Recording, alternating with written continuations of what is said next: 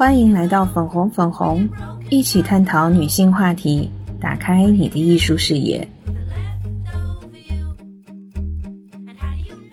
每个人是一片雪花，没有错，很卑微，很很轻盈哈。但是当你所有的雪花团结起来，变成一个雪球的时候，你砸过去一样是有力量的。这让我联想到了村上春树的一句话，你知道吗？就是说，当出现了一堵坚无可摧的墙和一颗呃是要去撞墙的鸡蛋的时候，我们一对我也定要去听说过我们一定要站在这个鸡蛋这边。对，哪怕就是像比如说，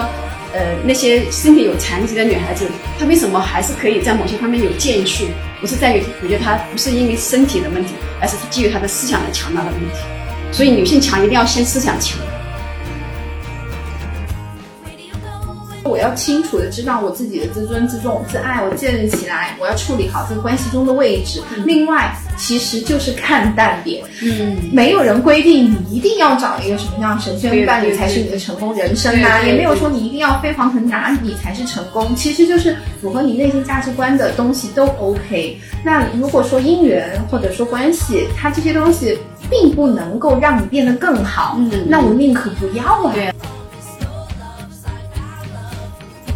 女性帮女性那个有一个这样的词。对对对对嗯，Girls 是 VQ 的一个升级版。对对，那它不仅仅是说在性侵方面，它是在方方面面，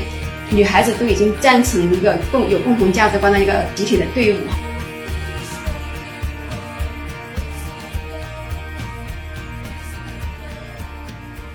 Hello，大家好，我是 Emily，啊、我今天邀请了作家一凡来跟我一起聊一个，其实现在是比较严肃的一个话题。嗯，此一凡非 彼一凡啊，不好意思，我拿你的名字开玩笑了，因为刚好我们这个话题是结合目前现在嗯社会上的一些负性事件，就是众多的卦积累在一起，然后都跟渣男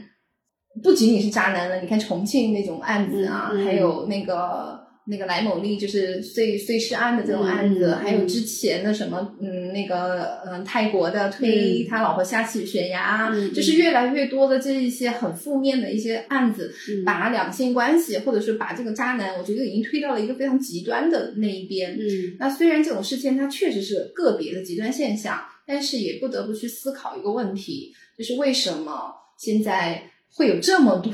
嗯 这么丑陋的世界？嗯而作为女性来讲，我们其实今天是想聊一个话题，就是我们应该如何去判断一个男人，嗯或者这背后其实更深层的就是我们应该怎么去做好女孩关于女孩教育的问题。嗯因为嗯，我们俩都是女孩的妈妈，对。嗯，好，然后先一凡先打个招呼，好，大家好，我是李一凡。刚才就如艾米丽所说的，此一凡非彼一凡哈。呃，我是一个呃两个娃的妈，然后也是赤手空拳从老家来到广州工作了二十多年的一个呃新客家人。那么应该说，在这个自我拼搏和成长的过程当中，也会遇到很多形形色色的事情，可能就是呃，只不过是以前的网络没有像现在这么发达，可能嗯其实有很多事情并不是说像今天这样子突然的暴露出来，只不过是说大家不知道而已。那么我们作为女性哈，就是说呃，不管是在外地异地发展也好，或是在自己的家乡也好，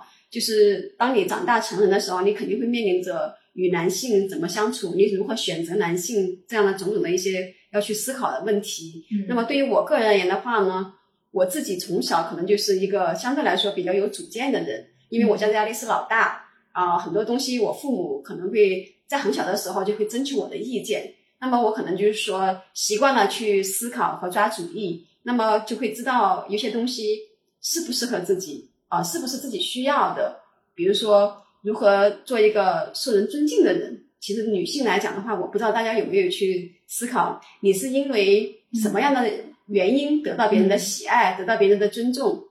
那对于我而言，我其貌不扬，学历也不高啊、然后也没有什么很大的成就。那么如何在这个社会立足呢？我觉得首先还是要自爱、自尊，然后你自己尊重自己，自己爱自己，你你形成一个就是说可以独立、可以自己自由发展的一个这样的个体形象的时候，在某些方面，虽然不是说所有的人都接受你，也会有人否定你哈，甚至会抨击你，嗯但是更多的你吸引到的是什么样的人，你自己很清楚啊。你跟什么样的人交朋友，嗯然后你成为谁的朋友，这些呢可能都会决定了你的社交圈的质量啊。你的社交圈的质量就也会意味着你可能要选择一些东西，也可能取舍一些东西。比如对我而言，我可能选择了三五个好朋友，可能也是跟我一样比较清贫的，但是都会有共同爱好的。呃，那么我就可能会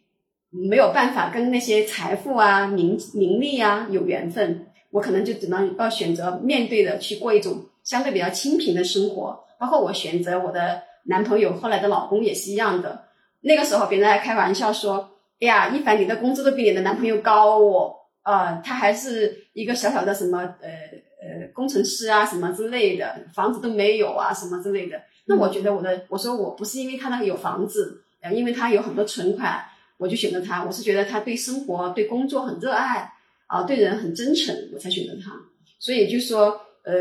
刚刚 Emily 提到的那些社会现象，我就觉得其实有一个吸引力法则，其实是可能大家要可能也经常听到的哈，嗯就是我们自己是什么，我们吸引什么样的东西，然后我们可能会因此受益，也可能会因此受害。这个东西就是说需要自己很清晰啊、自己要哎，很清你刚刚。说到的这个，嗯就回归到一个我们自己嗯的是这个话题上来。嗯其实我们复盘一下我们这些素材啊，嗯这些社会虽然是一些负面的素材，但是我觉得很有趣。你看，就是从这个吴亦凡这个事情上来看，嗯，像都美竹她爆了这个料出来，但是其实在几年前有一个小吉娜这样的人，到后来，嗯，瓜捅的越来越大了之后，嗯发现其实有很多的受害者，他们都有不同程度的发生。嗯然后你仔细去对比，你就会发现，其实每个人他的出发点嗯和他处理方式其实还是有不同的。没错哦，嗯然后这里面的受害程度可能多多少少会跟他们，就像你说的，他的那个自我很有嗯关系。任何事情，他肯定肯定得是要辩证来看。嗯那东美竹也不是说是一个就是完美完美受害者对他一定他有他的缺陷的地方，嗯，但是呢，他是那个感觉是那个摇旗的，对，就他特别勇敢。他把很多东西把滤镜打碎，就是是彻底打碎的那个人。当然，以前也会有人呃想想曾经哈呃能够做出一些能够呃呃对对吴亦凡这个真面目有一个揭示的那种动作哈，但是可能方法和力度的问题。对，啊但是在几年前的时候，其实有一个跟他一样也是勇敢的人，嗯就第一个爆出来的小嗯基娜那个，对对那个这个也是个小网红。嗯然后他，但是他报的时候其实是遭到了跟网暴的一样的网暴，对，但没有人支持他。嗯嗯，甚至你也包括就是作家六六啊，嗯那个时候的一些还有那个马薇薇也是针对也是针对小金娜的嘛，是就特别过分的一些。是那但是嗯，他和多美族我觉得有一个共性，嗯就是他们的嗯，当然你这个行为是勇敢的，嗯嗯但是你去看他们自曝了很多聊天记录，嗯和他怎么去被这个渣男去撩，和怎么嗯。去走入这个局的过程当中，你会发现他其实缺少了嗯，他的那个自主性，就是我我我到底要什么呢？嗯。确实这个渣男他们是在诱骗，嗯他是在布局，嗯。但那那其实我也带着一个我。我就把这个当做我的资源去的，嗯嗯嗯，或者说我其实也想要通过一些我去找能不能去实现一些什么东西，嗯。那这个里面吧，也会背后也会成为他不完美受害者的一个一个污点。嗯，但同时的话，当然这是要两分的，对但但是我会担心他可能不在这个坑跌倒，会在那个坑跌倒。没错我其实看的是这一点，没错，就并不是说要去粉饰他嗯不完美的那个地方，而是觉得就是如果我们怎么来看判断嗯我是否我要身处一个什么样的环境，我是否会掉到渣男的坑里面，嗯我应该先看看，就是你说的我们那个自我选择的问题。嗯。而另外有一个例子，我特别想提，就是有一个嗯。叫张丹三的那个女孩，啊。刚才我也跟你提到，嗯。她就是后来在都美竹揭竿之后，她就嗯。她就主动联系，她说其实她是一个被撩，但是后来嗯。她自己嗯。呃反应的。就是反应比还比较坚决，然后呢没有上当的一个人，他就在庆幸嘛。嗯他当时做了一个对比，就是说他吴亦凡在跟他的对话，他把同时这个对话发给了他自己的一个表妹看，嗯他的表妹可能比他年轻，不嗯不谙世事一点儿。嗯，然后呢，两个女孩对于吴亦凡同样的这个态度是有截然不同的嗯一个反应。嗯嗯她自己就感觉嗯他很清醒啊。当吴亦凡说你很你是不是很乖呀，嗯。他会马上很警觉的觉得嗯你背后是意思在暗示我会懂事听话的意思嘛。然后马上就会对这种意图你去控制我的嗯这种思想会提高警惕。嗯。同时，他也很明确的表达，就是嗯。啊、我觉得我需要的是你的尊重，嗯。而你没有尊重我，对。我不其实不是很，我不喜欢你的这种不尊重的这种献媚，嗯这种嗯嗯搭讪的方式，对。他是很明确的表达出来的。对。但是呢，吴亦凡带着一个巨大光环的流量明星，嗯嗯。嗯然后有这么完美的外表，嗯嗯。当这样的滤镜摆在面前的时候，嗯。他已经把他的态度告诉他的表妹，但是他的表妹仍然嗯。他的，嗯我看他们的截图里面，他的表妹会说，呃，你其实你不能想象他有可能他真的就是爱上你了呢，嗯嗯嗯，有一种幻想在里头，对少女的幻想。对吧？嗯就 所以你会看到，就是这种太这种坑实际上没有那么的不是每个女孩子都很清醒的，应该这样对讲。，嗯。所以这个这个自我太重要了，对对对。对就可能这么多的受害者里面，只有一个张丹珊这样子嗯。清醒的女孩，嗯嗯，这让人觉得太可怕了。是，嗯。所以我不知道张丹珊这个女孩子的这个呃家庭教育是怎么样子的哈，就是是否也像我一样的从小就是很独立，还愿意自己思考，愿意自己抓主意啊，然后才会有这种警觉性啊什么的。就是当我们呃，其实，在职场当中也会面临形形色色各种各样的诱惑也好，暗示也好，或者是怎么样的也好，都会遇到。就是问题是你会去评估你这种选择对你未来而言意味着什么。如果你觉得后果可以承担，那好了，那你就不要去抱怨任何人，是你作为成年人的自己的选择。但是就说，嗯，其实现在很多呃很多为什么要借助公共的流量来为自己那个哈，其实也是当他自己兜不住的时候，他其实在他之前，他也会意味着也会预感到某些事情会发生的，嗯尤其是像这种强烈的不对等的地位嗯，啊，这个时候有阶级差异对呀、对呀、嗯。对呀、不在同一个世界的人突然相遇了，该怎么样去面对？那么其实我觉得上一次就是在吴亦凡之前的那个王思聪那个案例，其实我、嗯。我也很欣赏那个女孩子，虽然她也不是完美受害者，她也有很多污点哈，嗯。但是她在回那个王思聪的那些话，大家如果还有记忆的话，其实我很欣赏她的态度，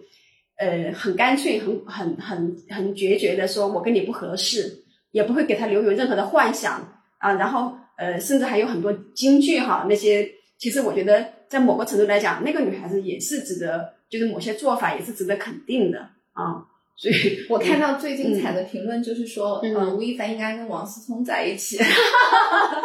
就是一个喜欢撩，然后一个对啊就就是觉得我就应该接受你这样撩，我对应该他们俩在一起。他们俩不是也有对话，都说，哎呀，我都我们都是很传统的男，哎呀，要命了，真的是，是的。然后说回最近发生的一件事儿，嗯。也是我们最近不是我们粉红群里面还讨论的蛮沸腾的一个事，就是阿里的这个女女员工啊，被被性侵的这件事儿嘛。虽然这件事情最终还没有一个确凿的一个结果哈，嗯，然后因为这个事情，我还在我自己的小圈里面做了一个小调查，嗯。然后这个调查呢，看出了不同很多东西，有一个点就是，嗯，所有的男性的朋友们留言呢，嗯嗯。他们都会觉得这个事情见怪不怪，嗯觉得在我的至少哈，在我的嗯工作或我周遭的环境里面是很常见的事情。嗯嗯，会的，会这样认为的。然后呢，女性呢也会提到说，是发生这样的事儿呢很遗憾，但是她们更多的会从嗯我自身也是女性，嗯我会比较感同身受的去同情她的遭遇，嗯而且会很设身处地地想，嗯如果我遇到同样的情况，嗯我应该怎么办？嗯嗯，就是会更多的是站在受害者的角色去想问题。嗯突然间就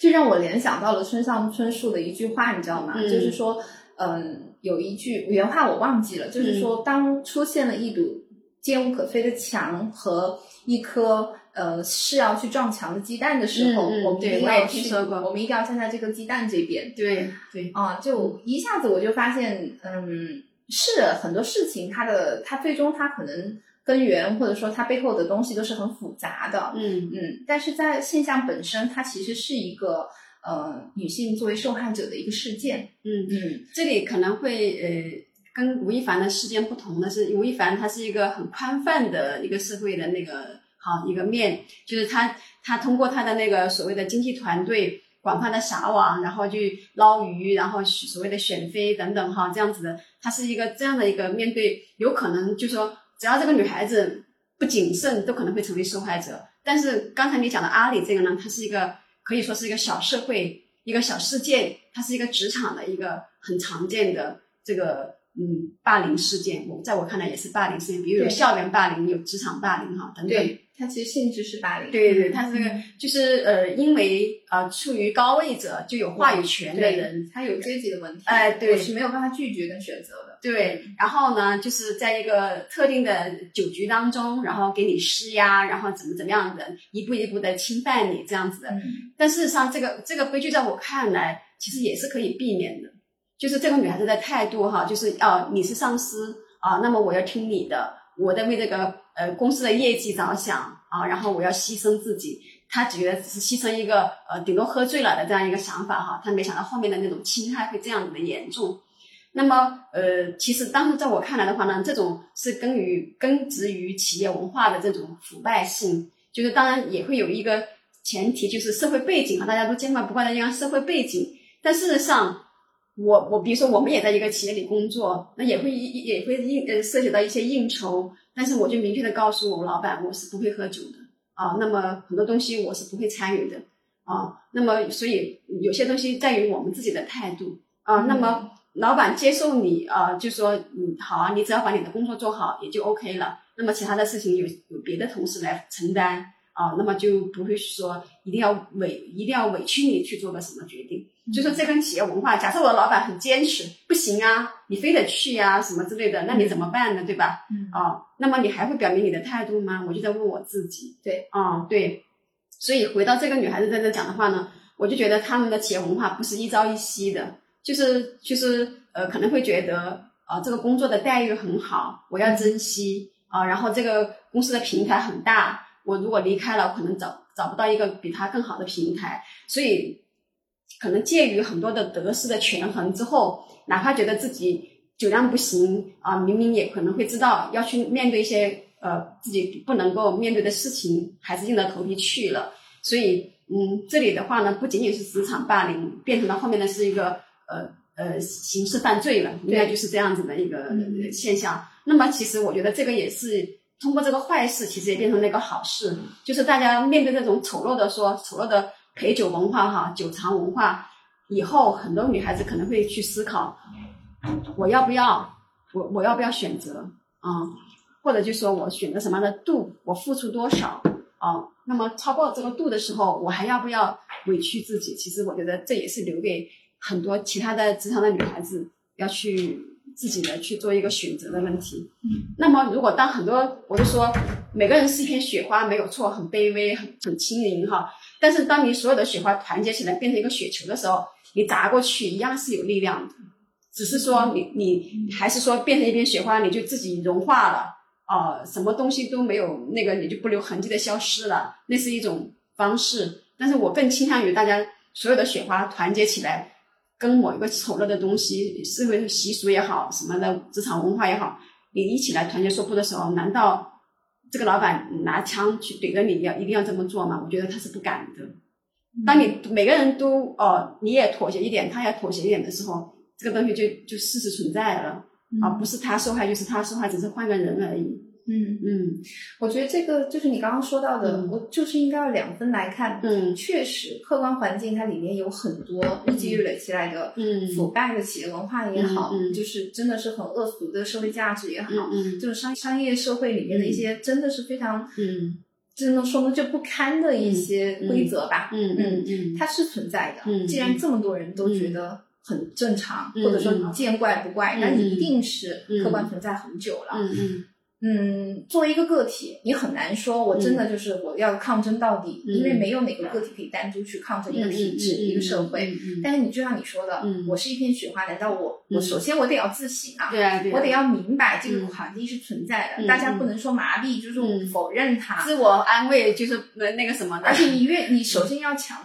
你首先要明白我是弱者。或者说我是受害者，有这样的事情之后，我才明白嗯我是不是我应该跟其他弱者站在一起，对对对凝固起来，变成一个，而不是说看一个其他弱者的笑话，哎呀，幸亏不是我呀，什么之类的，那下一个可能就是我了。对啊，所以嗯另外一头就是个体嘛，嗯所以这件事情对我比较触动的是，当我们在群里面讨论这个事情的时候，你看有很有好几个比较清醒的、嗯独立的女孩，她会讲出我明白这个社会对我们是恶意的，嗯嗯。但是我还在很早的时候，或者说我用我自己的方式，嗯。我为我自己很庆幸的创造了一个相对安全的环境。没错。比如，说我呃，我会有一套我自我的方式，嗯。在我独处的时候，或者是我一个人在社会上打拼的时候，我还蛮能够涡旋于此的。嗯嗯就大家不是在分享他们的经验嘛？嗯。就是其实每一个女孩是怎么长出这些智慧来的？嗯我觉得多多少少都是跟他们的经历有关的。她会知道这些恶意是存在的，对对对？吧？然后这些潜在的威胁是存在的。当你有一个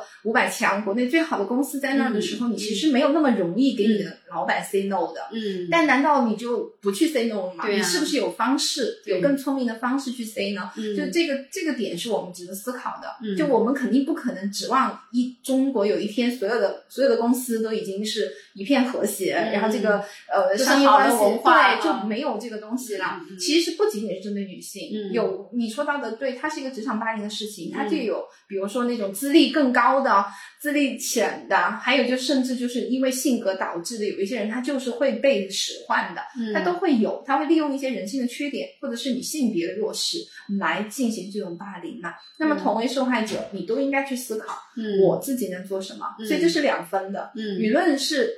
我们就是因为有这样的事情，是应该大家都应该做一个，即使不关我的事儿，我就应该嗯。充当。我应该去支持，我应该去让这种恶现象去曝光，这是好的。嗯。然后同时，如果是我个体，嗯。那尤其我们是女性，我肯定要谈。我说女性个体的话，就是说怎么去保护里里面有一句话是女性帮女性，那个有一个这样的词。对对对呃对 girls，对，对今年这个是个很热点的，对。这个有点，我觉得很像是 Me Too 的一个升级版，对对，这多好的一个事情，就是他就是他不仅仅是说在性侵方面，他是在方方面面，女孩子都已经站成一个共有共同价值观的一个就是这样的一个集体的队伍哈，发声来那个帮助呃我们的这个弱弱势。我们其实放在放在社会当中，我们每个人都是弱势的。那为什么会有力量呢？是因为大家的价值观是凝聚起来了，对吧？声音是一致的时候，你才会喊醒一群人或怎么样子的。对啊，所以我特别欣赏当时有群里有一个是默默还是谁的嘛，嗯还有几个女孩子，我觉得她们的那个三观都超正的，就我挺喜欢她们那种回应啊什么之类的。是的，是的，嗯你会发现清醒独立的女孩，嗯她能够获得的尊重会更多。嗯，她甚至还会有有有勇气去问自己的老爹啊，如果我遇到这样的事情怎么怎么样，我就。确实啊，就是我可能我年纪大一点，我没有像他们这样更 open 或怎么样子哈，嗯那么我就会假想这种伤害假设不好不不不好踩，碰到我们女孩子身上怎么弄呢？对吧？那么你你你应该给他一个什么样的支持呢？你不能因为他是受害者，你还变相变成另外一个施害者这样子对了，去对她。我们现在可能更多要想想，当我们的女儿，对呀、对呀、她有一天会遭受这样的恶意，甚至不幸会遭遇这样的真的是罪恶的时候，那她应该怎么去处理？对对，所以我我我就会，因为我女儿是已经读初中了哈，就她本身平时也是小时候就跟着我们看法制社那个节目长大的，就是他也会知道，我就是让他知道，我说社会上有美好的东西，也有不堪的东西，很龌龊的东西。我们都觉得他就说，嗯，不要说去否定这个东西不存在，假装不存在，它就是事实存在的，你怎么样去面对？所以我我女儿她就昨天跟我说，妈妈，你以前喜欢的那个霍尊人设也塌方了哦，这样子。啊 啊，哎，我觉得你这个教育也很是对啊，是啊，是啊，就嗯。就我看到有一个、有一个大 V 说嗯。那句话，就说这个现在不是嗯青少年，就嗯。特别是少男少女界嗯。流行很多耽美文啊、网文，当然我、我没有看过，但是我是听说真的是很厉害。嗯嗯，就其实有点像我们年轻的时候的嗯。言情小说吧，对对对我理解是这样子的。琼瑶小说那对种，，它也非常能够洗、洗脑。对，会非常容易洗脑。然后我回想一下，你其实看看现在荧幕上，嗯就是泛娱乐的这些文学作品啊，或者影视作品里面，嗯什么壁咚、嗯什么霸总，就是都是这样角色。但是你看，其实真实的两性关系嗯和健康的两性关系嗯根本就不是这样的。嗯但是他过分去渲染到，就是把它戏剧化。嗯我可以理解你有戏剧化的成分，但其实它是一个非常不好的引导。嗯，对，所以你刚刚说到给女儿看法制节目，嗯我觉得太好了。是啊是啊是啊，他从小就就看傻逼就林的那个对你去看言情小说，不如看看法制节目，让让你知道就是撕破脸的婚姻是怎么样的。是啊是啊是啊，柴米油盐酱醋是怎么样的？嗯你趁早的去清醒的明白处人性之间的处理关系，就是感情和相处，嗯乃至于生活它嗯真实的现实现状是怎么样，那个更重要。对对，所以在家庭教育块哈，就是说，嗯，不是说去讲一些纯粹的大道理，而是就是说我们家会经常的结合一些社会现实去讨论。就比如说前不久那个全红婵那个十四岁的小女孩拿到奥运金牌，嗯那呃，我就在讲，我说，哎呀，我说我们其实我当时的出发点就是说，我们从小可能就是说要找一个自己的爱好点哈，然后把它发扬到极致，倒不是说一定要为国争光，而是说自己有一个特别有成就感的一个东西。呃，我就说呀，以前他们家可能很少亲戚，就是因为他这次成一战成名之后，冒出很多亲戚，我女儿就在笑啊，然后嗯，我说呃如果没有他这次得奖的这种经历，可能他们家还是他们家的原来的生活哈，我是这样讲。我说现在又有送钱啊、送商铺啊，什么都来了。我说你们是怎么看的？我女儿还没回答，我儿子来了一句：“他还那么小，应该放下偶像包袱。”这就意思是不要去在乎那些外界的评价、哦啊，对你好还是不好啊，或怎么样的，我还是我。我还是就说我我该做什么，我该怎么生活就是怎么生活，该吃辣条就吃辣条，是吧？哈，哎，挺好，他对啊他从他自己出发。对对，我说小孩子好懂小孩子哦，他还小，他说他还小，不要有偶像包袱，嗯，或者就说啊，我现在要淑女一点呐、或者怎么，我又不能乱说话啦，是吧？没有必要，就是你真实的是什么就是什么，所以家庭教育可能是我们最小能做到，但是又是很重要的一个环节。嗯嗯嗯，我们去想，我我我我比较，嗯，就是为准备这个话题的时候，我去看了一下大家舆论是怎么样的，嗯然嗯后我会我发现一个特别不好的现象，就是你只要去搜如何判断一个男人，嗯。然后嗯多数都是如何判断一个男人是不是想睡你。嗯，啊，如何一个判断一个男人是不是爱不爱你。接是吧？啊，对，然后其实这个话题，我觉得主语应该是我，嗯，应该主体是我自己。嗯。但是呢，你会发现所有的语境其实都还是站在这个社会的主体是男性的这个角度来看问题，嗯。就是他默认了嗯你已经是客体身份，嗯。你是，所以你永远都没有你没有形成这个主体的意识，就这一点很要命。就是如果我是这么来看待的时候，我会觉得我是从属地位的。对，啊，所以那个、那个戏里面的霸总，他远远是主角。我永远在看他，如果来逼咚我了，那嗯那这是我，好像是我受宠啊，嗯，呃，我我有这个机会把自己是那个当成一个从属的这种身份，对啦，嗯就是这种潜在的这种输出非常的我我我我想讲一下我的那个感受哈，嗯。就是我记得我很小的时候，大概是小学几年级我忘了，我第一次看电视剧那个呃就是呃《简爱》啊，嗯。那个时候我那句台词就特别打动我，意思就是说，你不要因为你的地位或者你的什么的钱财富，就觉得我爱你是卑微的，类似意思就是我爱你其实是因为我爱你，我我我是一种平等的身份的，嗯，跟你相处，不要因为我是是一个低于你的仆人也好，或者是说是一个家庭教师也好，或者什么样也好，呃，你觉觉得爱上你就是我的荣耀，类似于这样子。当时这个场景对我的印象特别深刻，它的原台词是什么，我还是记一下找一下。所以我觉得有时候是很偶然的一个东西，就会在你心里种下一个种子。对的，从此我就觉得我也也要有这样的爱情观。以后我喜欢一个男人，我当时我后来跟我女儿也交流哈，我说妈妈是个颜控，这个一定是事实。我说我从小就喜欢长得帅的男孩子，但是除了帅之外，他要是没有没有没有真才实学，这个帅等于是负加分，我说不是正加分。嗯我说如果他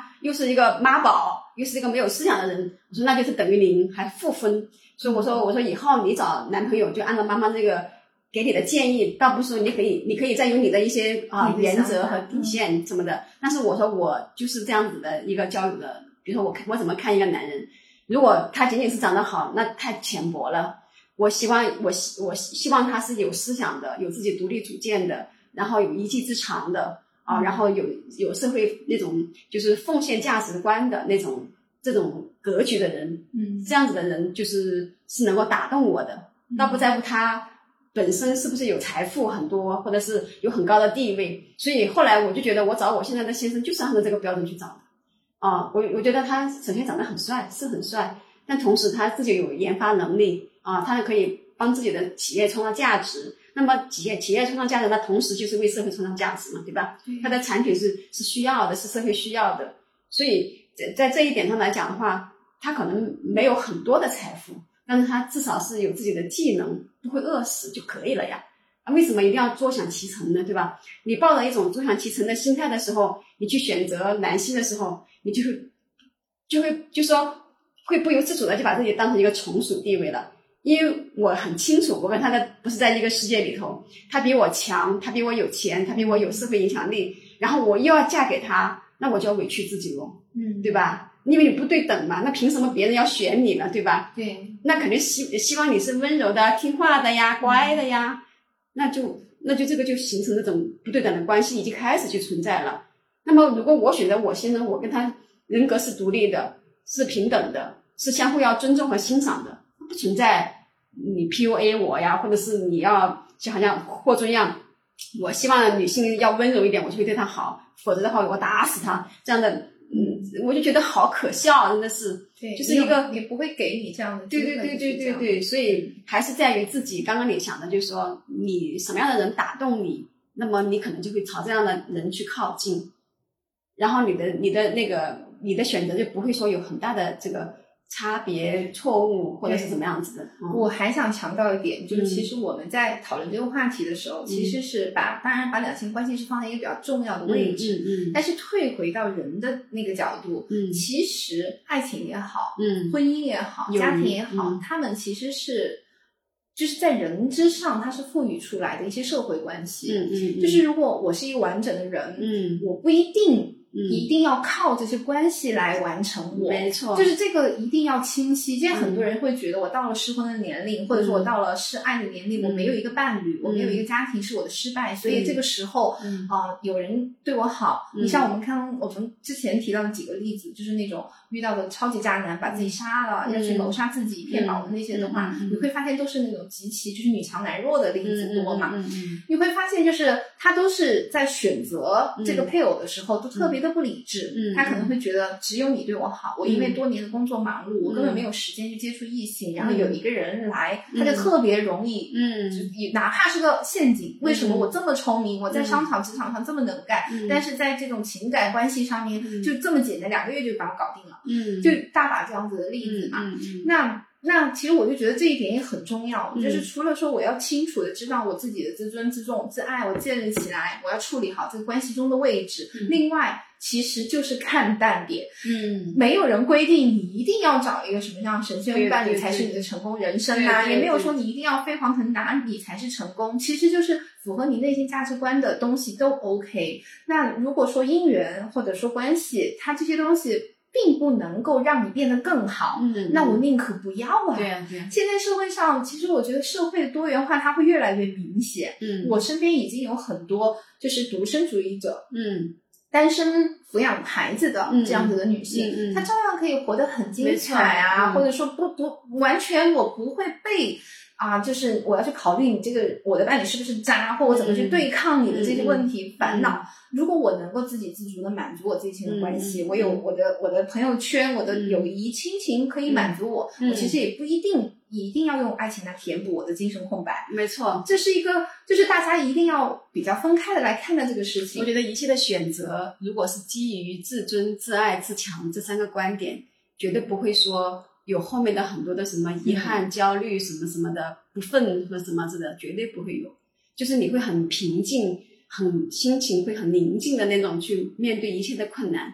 就是当你不是基于一种索取的心态的时候，而是基于我一种可以自建、自我建立嗯那种状态的时候，一切我可以自己创造的时候，我为什么会有那么多担忧呢？所以还在于自己女性要强化自己的能力、生存能力，嗯。还有思考能力啊，这种创造能力。对，强化了这些能力之后，你的选择基于自尊、自强、自爱，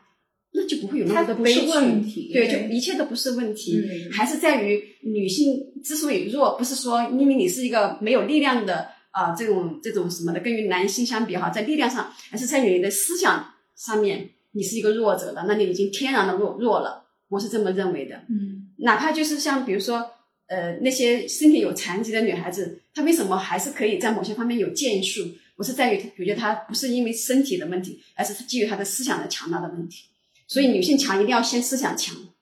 对，啊、嗯一定要强大自己的思想，健壮自己的思想，嗯不要有病态的那种那种奢奢望或者是幻想什么什么东西，那绝对就不会说扮演一个弱者的那种角色了。同时我，我是很呼吁男性再去评价女性的时候，不要因为呃基于什么那种很很很 low 的传统的那什么白又美的那种评价标准的时候，而是基于我不知道索贝斯是不是真的是基于像他们那些富豪当时说他选的那个他的太太，就是他还没有离婚之前，是基于他觉得他很聪明，是学霸，在某些方面自己很独立。其实我觉得女性也就是这样子才更吸引人呢，对吧？而不是因为你有大长腿、肤白肤肤白貌美的，就是变成你的资本。当然有那些资本是天然的东西也挺好，更在于你的内在。嗯如果内在强大了，其实你可以主动选择，不要去变成一个被动被人选择者。嗯啊，你说到的关于这个社会评价的这个问题，嗯因为目前的这种两性关系的这种现状，嗯。导致整个女性她被评价的体系肯定是有刻板的，嗯，然后肯定是不全面的。嗯。这个问题它肯定不可能在短时间内完成，嗯，但是至少我们在自我清醒的这个道路上，我嗯。可以自我评价先做到，嗯。我先给自己定下来，我嗯。要成为一个什么样的人。没错，对，嗯。我在当这样之后，我嗯。不会受外在的评价所左右，这个更重要。这个其实，嗯，就是女性的自我强大、思想的这个自我建树啊，并不是说一定要成为一个女权主义者才这样去做，而是成为一个像你说的，一直强调的成为一个个体的人，你的生存的那种质量，对吧？你的独立是来自于什么？独立不是来自于你有后面的靠山，而是来自于你自己可以去实现一些东西啊。嗯，所以我觉得这一点真的是一定要呃很清晰的去去认知啊。我们你看，我们讲了这么多，嗯其实很多说到我们要怎么去看判断男性，嗯其实我们最终都是把我自己作为主体，对对自身的问题。对就我觉得解决了这个，嗯你就能知道你向外看应该怎么来做了。嗯然后我还想说一点，就是如果是作为母亲或者是作为旁观者，嗯那乃至于整个社会大众的话，嗯嗯我觉得我们还应该要有一个包容。嗯，就是在教育里面也应该体现这个东西，因为我嗯。一直在设想，就如果是我的至亲，嗯。或者是说，嗯，我身边的人，嗯。嗯，有遭遇到这样的事情，嗯。就是我不能保证，嗯。你你受了很好的教育，但是你的环境会，嗯，没有这样的危机嘛？嗯嗯那如果你不幸遭遇这样的危险的事，嗯这样的事情之后，嗯那作为你的支撑，嗯你的家庭、你的后盾，应该来怎么来处理这样的事情？嗯其实这个这个话题，当时我在圈内做调研的时候，我也问了很多朋友。嗯我让我比较欣慰的是，大家都能正视它，嗯就是首先会把。呃，比如说现在说到的报警，就是利用你嗯一定要有法律的观念，嗯然后，你要保护自己的意识，嗯然后同时，大家大多数人提到一个很重要的观点，嗯就是我要在保护、尊重受害者的隐私意见的基础之上，去尽大可能的保护他。嗯其中有一个父亲就提到，就说如果我的女儿遇到这样的事情的话，嗯那我会先问他，我会先看我的孩子是不是有这个勇气去面对，如果有的话，我会义无反顾的陪他去走完这个司法的过程，嗯，然后我会带他去一个新的城市去生活。没错，我特别就是欣赏，对，嗯。就其实就我我想谈到，其实这个背后有一个很大的价值，就是这个很大的讲教育观在这个里面，嗯。就是我们要无条件的提供一个包容、嗯。安全感的环境给到、给到我们的亲人，嗯。就是这个是最重要的，嗯因为。呃，这个天有不测风云吧，对对就是你再好的人都有可能会遇到一些极端事情，没错，但是这绝对不能有任何让他觉得这是他的错，嗯嗯对，我们不能让房思琪的这种错误、这种悲剧再发生下去。没错，就其实就是房思琪可能以后还会有，嗯但是我们要让他知道，他不、这不是他的错，对，这是一个最简单可以给到他的爱的支持。这也是一种社会的进步。就刚才你讲的这个父亲的例子哈，其实很多男性嗯，在某些方面，它是其实比女性更脆弱的。嗯在做决定的时候，在做重大决定的时候，反倒女性更理性，更就是说，呃，也会站在母母性的角度去看一些问题，也可以说是共情能力也比男性要强一点。但是这个父亲的也可以说是，呃，就说是某些进步的思想的父亲的一个代表啊。那么就是很多时候，其实呃，以前也会发生很多类似的这种。嗯，房思琪的故事。那么，为什么那种悲剧去存在呢？其实还是呃人的观念和思想才处于这某一种嗯没有被就说被正面的东西去去去促进和推动的一个这样的阶段。那么，其实这个阶段也会通过这种很血淋淋的案例和例子去就说嗯教育到人们，就是就说我们其实是受益者，是因为通过别人的悲剧，我们后面的后来的人。避免犯同样的错误，作为父母应该怎么样去面对这样的事事情？假设这这种事情是没有办法假设的，没有办法推演的。是的，他不会说呃，嗯，因为你祈祷过了，所以不会发生在你的身上，对吧？所以当这个事情突如而来的时候，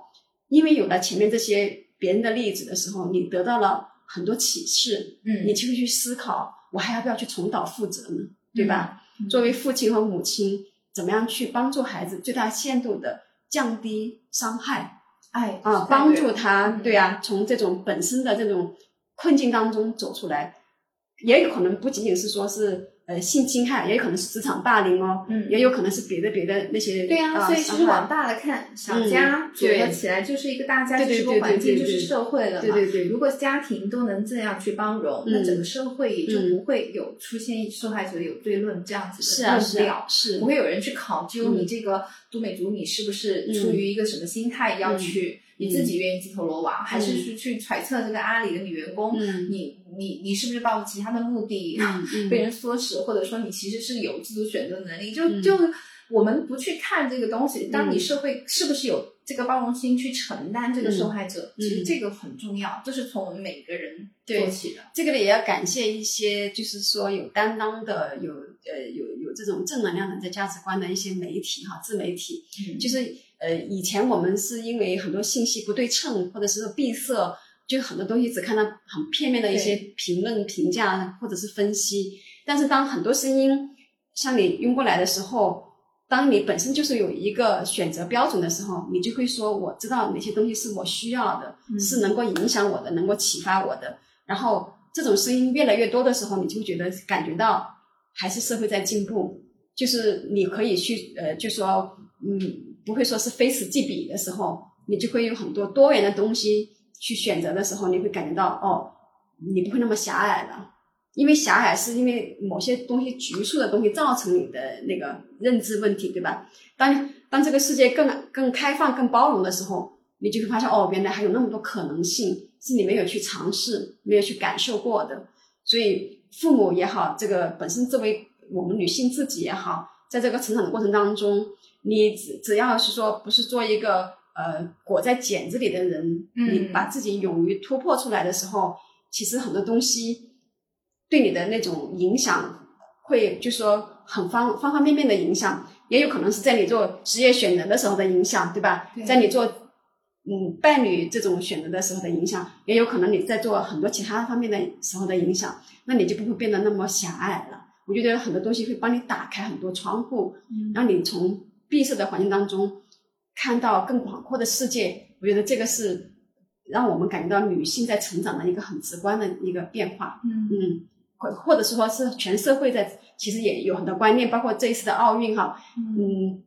对于对于女排以前是抱着很大的期待的啊，对于那些郎平这些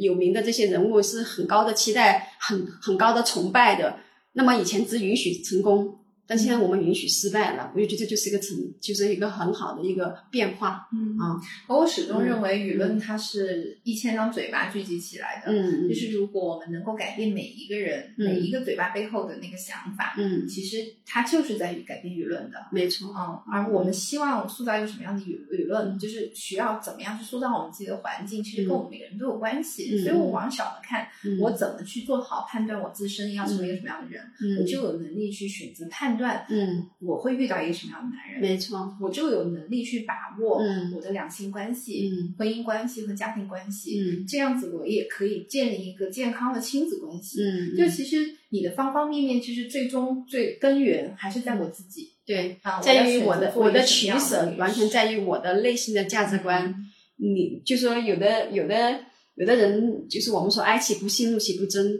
那是基于他不是说跟你是在同样一个价值观，你才会这样去判断他。嗯当你处于他的地位和他的环境的时候，其实你也可能会理解他。嗯有时候我觉得是这样子的。嗯，嗯嗯好啊，那我们今天这个话题呢，就会你会发现，嗯其实听完也没有太多的呃金科玉律要去没有要去记的，但是呢。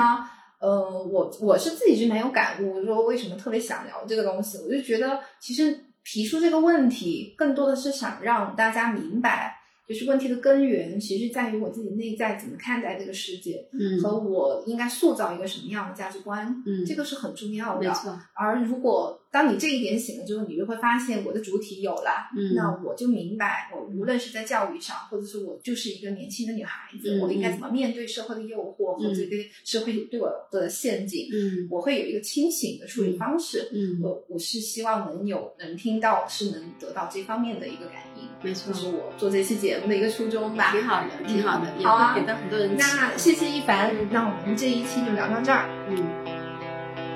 Breathe in, breathe out. Tell me all of your doubt. And everybody bleeds this way, just the same. Breathe in, breathe out. Move on and break down. If everyone goes away, I will stay. We push and pull, and I fall down sometimes. And I'm not letting go.